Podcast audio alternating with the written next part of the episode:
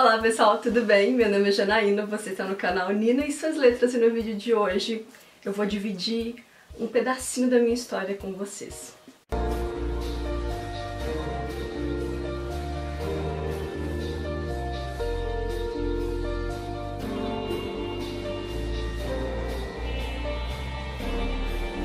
Há alguns meses eu assisti um vídeo da Isis Moreira se você não conhece, fica a indicação para quem gosta de marketing digital.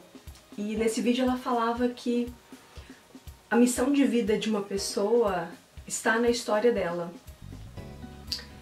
E aquilo foi muito forte para mim porque fez muito sentido. Só que eu falei, eu não consigo resgatar na minha história nada que eu consiga associar ao que eu considero a minha missão de vida. E passou. Né? Eu tentei, tentei, sabe quando você tenta fazer um... você não consegue encontrar, tudo bem, passou. E essa semana eu tive um start muito grande, muito grande. É, me veio um trecho da minha história, que é o trecho que eu vou compartilhar aqui hoje, que de repente eu fiz essa ligação e falou, Puf, é isso. eu vou contar uma história que aconteceu em 2006 em 2006, 14 anos. Um, da minha quinta série, né, quinta, sexta, sétima, oitava, na época não tinha o nono ano, né, a gente falava sexta série, sétima série, e depois, então, quinto, sexto, sétimo, oitavo e primeiro e segundo, eu cursei essas séries todas em um colégio. E eu desde muito cedo sempre quis trabalhar, então eu falava assim, mãe, eu quero trabalhar, eu quero ter meu dinheiro, desde menininha, e quando eu ia pro terceiro ano, eu falei, não, agora eu quero arrumar um emprego, preciso... É, e eu queria mudar de escola também, falei, não, abri uma escola perto aqui da minha casa, inclusive a escola que eu dou aula hoje, olha só. E eu falei, não mãe, eu vou querer me mudar pra lá porque eu vou arrumar um emprego, eu estudo de manhã e trabalho à tarde. E isso eu fiz, mudei de escola. E eu conheci muita gente legal nessa escola, inclusive pessoas que eu tenho contato até hoje.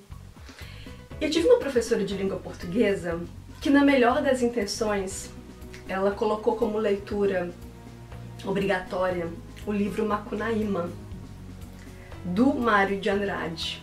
Eu tô olhando para baixo porque, na, daqui a pouco eu vou mostrar, na época a gente não tinha grana para comprar livro, né? não tinha essa coisa de Amazon, a gente não tinha tanto acesso, não tinha muita informação.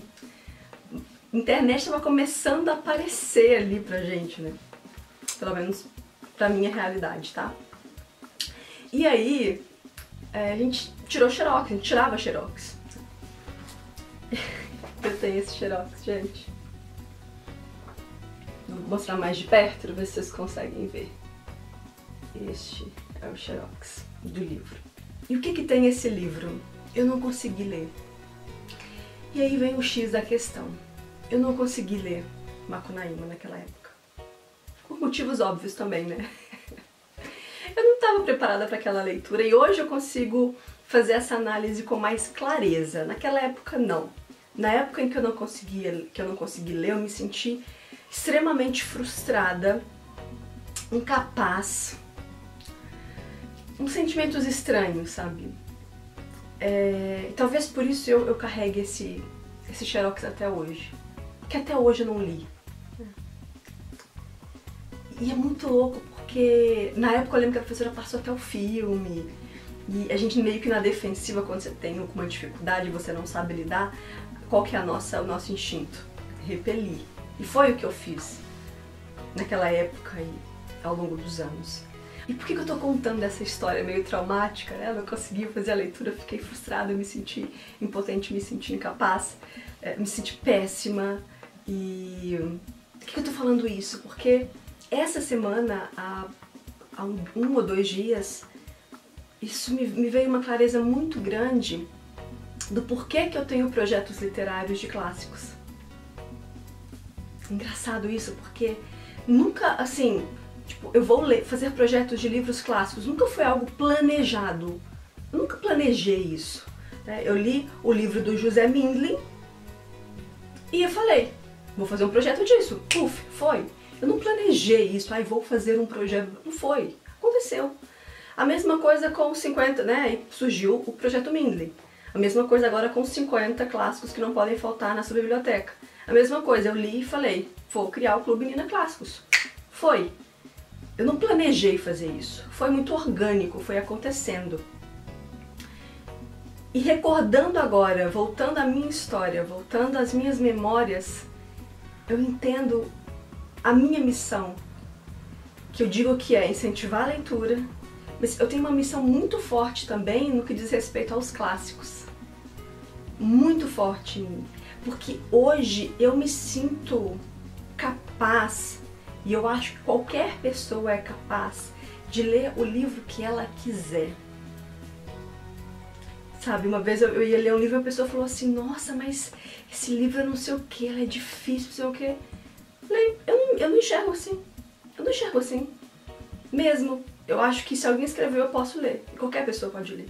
E aí, o, os meus projetos de leitura compartilhada, eles aparecem exatamente, eu acho que para ajudar essa menina lá do terceiro ano do ensino médio, que não teve esse segurar na mão para alguém, pra alguém direcionar a leitura. Eu não tive isso lá atrás.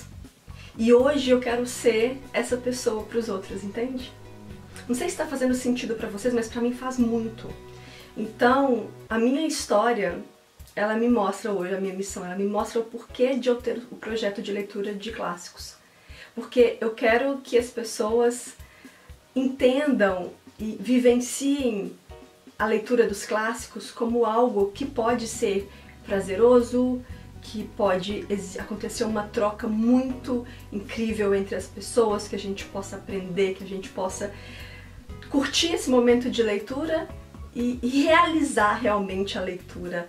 E não aquela coisa, ah, o Conde de Monte Cristo, nossa, um calhamaço difícil. O David Copperfield, nossa, entende? Então, assim, é, hoje eu tenho essa clareza. E eu achei legal ter guardado até hoje é, este xerox. Não que eu vá fazer a leitura aqui, é meio broxante para mim você ler um livro assim, sabe, no xerox. A não ser que seja estudo e tal, mas este livro em específico eu não quero ler, eu vou comprá-lo, que tem umas edições bem bonitas, inclusive teve uma época que eu fui na livraria que eu vi uma edição bonitaça dele, então assim, vou comprar a minha edição e vou ler porque eu acho que também faz parte do processo eu ler isso aqui. E não, ele não tá em nenhuma das listas, nem a do Minley, nem dos 50 clássicos. Uma pena, porque se tivesse, seria o próximo que a gente ia ler pra fechar essa etapa da vida. Mas é isso, eu queria dividir essa, essa minha história com vocês, porque de repente, de repente não, eu acredito que a sua missão, ou que muita, ou que boa parte das dúvidas que você tem, elas estejam na sua história.